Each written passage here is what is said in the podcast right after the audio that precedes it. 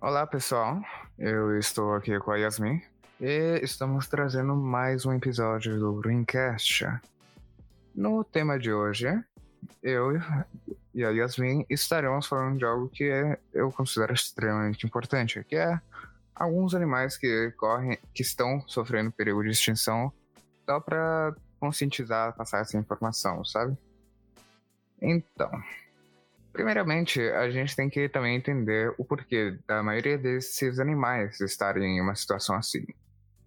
As principais razões são a destruição dos habitats naturais que eles vivem, devido à modernização, etc. Onde nós, humanos, né, terminamos destruindo grandes, parte, grandes partes da floresta, o que termina causando. destruindo esse ecossistema, né? Tem também outras razões, como por exemplo, tráfico de animais, caças ilegais, etc, etc. É, não tem uma apenas uma razão, é um, são diversas razões complexas, sabe? Mas aqui no Brasil a gente tem diversas espécies. A onça pintada, lobo-guará, arara azul de lear também. Por exemplo, a onça pintada, em pesquisas recentes, tem em torno de 105 apenas nos parques nacionais entre o Brasil e a Argentina. E a única razão pela qual esse número está começando a aumentar, porque uma década atrás estava ainda menor o número de espécies foi apenas devido a um, ações do governo brasileiro e argentino que trabalharam em parceria para intensificar a fiscalização, resultando em, na apreensão de diversos caçadores e armas ilegais. É, mas nem sempre é tão simples, porque, por exemplo, neste exato momento, um dos maiores habitats brasileiros, que é o Pantanal, está pegando fogo. E a origem é humana. Uma perícia comprovou que foi, tem uma origem de uma ação humana. E agora o Pantanal está sendo destruído cada vez mais rápido. Uma outra coisa que também ajudou a fiscalizar foram as pesquisas científicas, já que tinham diversas câmeras por toda a floresta que conseguiam captar as ações dos caçadores, né? o que é uma, algo positivo de estar tá recuperando esse, essa espécie, essa espécie-chave, sabe? Mas não muda o fato de que é uma espécie que está extremamente ameaçada com números extremamente baixos, né? A arara azul é, outro, é outra espécie que também está ameaçada. Deve ser uma das mais famosas. Sim, provavelmente vocês já devem ter ouvido, ouvido falar do, do filme Rio, que é bem antiguinho até agora. E basicamente era da Arara Azul. Mas agora tá todo mundo falando desse filme. Sim. Mas tem apenas, apenas em torno de 1.200 araras azuis de Lear no mundo agora mesmo. E a principal causa desse número é o tráfico de animais, que meio que é falado naquele filme do Rio, onde um do, o plot principal é eles escapando de um traficante de animais que queriam sequestrar eles e a destruição do habitat também. Então, resumindo, ações humanas. Também. e finalmente um outro animal brasileiro que corre risco é lobo-guará, que vai ser a estampa da nova nota de 200 reais. É uma espécie quase ameaçada. Não está exatamente em extinção, mas os números também são bem baixos. É estimado que contabilizam 24 mil indivíduos sobreviventes em todo o Brasil. E no Rio Grande do Sul, por exemplo, tem tipo menos de 100 da espécie. Então é muito mais ameaçada em certas regiões do que outras. Esse o lobo-guará é afetado principalmente devido às estradas, onde termina tendo muitos atropelamentos. Que é, em parte, a razão, a questão de habitat, que a gente já tinha falado, né? Sim. Acho que não são somente essas espécies, tem, tipo, muitas outras. Fala algumas aí mais internacionais. Bom, para começar, o panda gigante, que é aquele panda é, preto e branco que todo mundo conhece, que nem no Kung Fu Panda. Ele é da China, fica na região central da China. E só existem 2.500 indivíduos vivendo em pontos isolados, o que prejudica muito porque se eles estão em pontos, em pontos muito isolados, isso prejudica o acasalamento, principalmente porque a fêmea ela só entra no cio uma vez por ano, no máximo por três dias. Aí em 2005 eles fizeram uns projetos de reprodução em cativeiro e deu 25 filhotes, só que não é muita coisa, porque são só 2.500 indivíduos.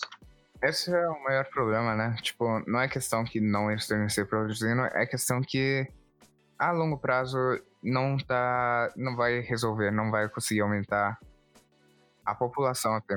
Então, na verdade, tinha bastante. Esse, o problema não seria o acasalamento se a espécie humana não fosse responsável pela morte de milhares. Então, assim, é meio complicado. Também temos uma das minhas espécies favoritas, que é o pinguim africano. Ele vive na costa sul da África e a sua população diminui cerca de 90% desde 1910. Então, é muito pinguim morto. E a culpa é do derramamento de petróleo. O, a pesca industrial também, porque tem obrigado os pinguins a procurarem comida cada vez mais longe. E aí eles acabam se distribuindo, se perdendo essas coisas. Mas principalmente é o, é o, derramamento de petróleo que tem na área.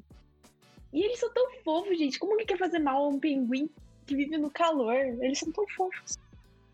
E por último, mas não menos importante, temos o gorila da montanha, que é bem parecido com os gorilas de Tar do Tarzan, só que aqueles gorilas são de uma espécie.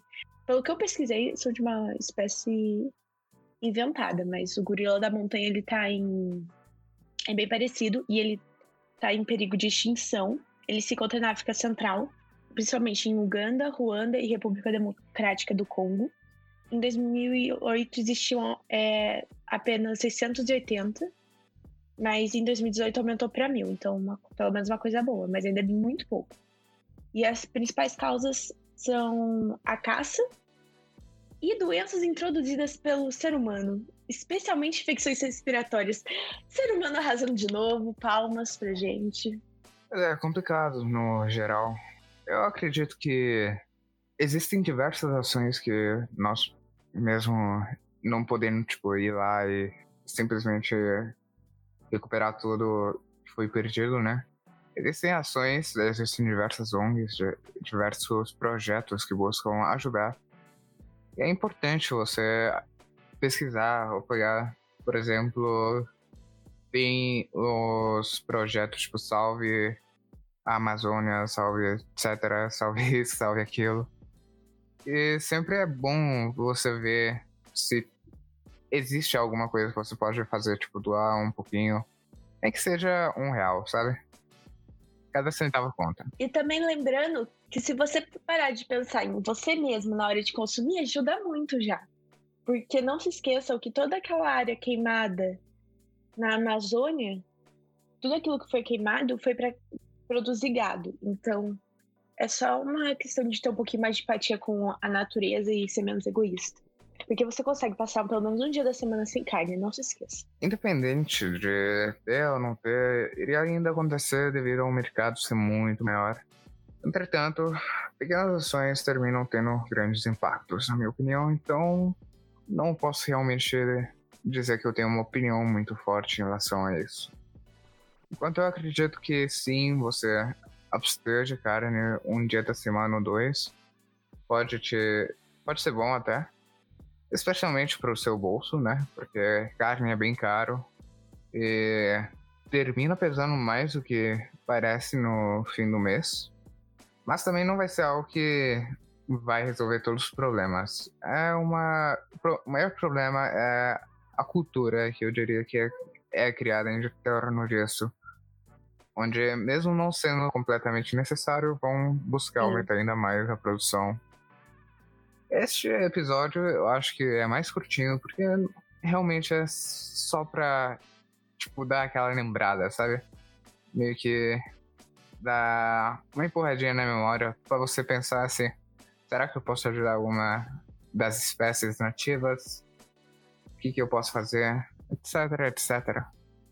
Um episódio curtinho para você assistir enquanto você tá comendo. Eu espero que vocês tenham gostado. E fiquem bem, né? Tchau. Tchau, gente.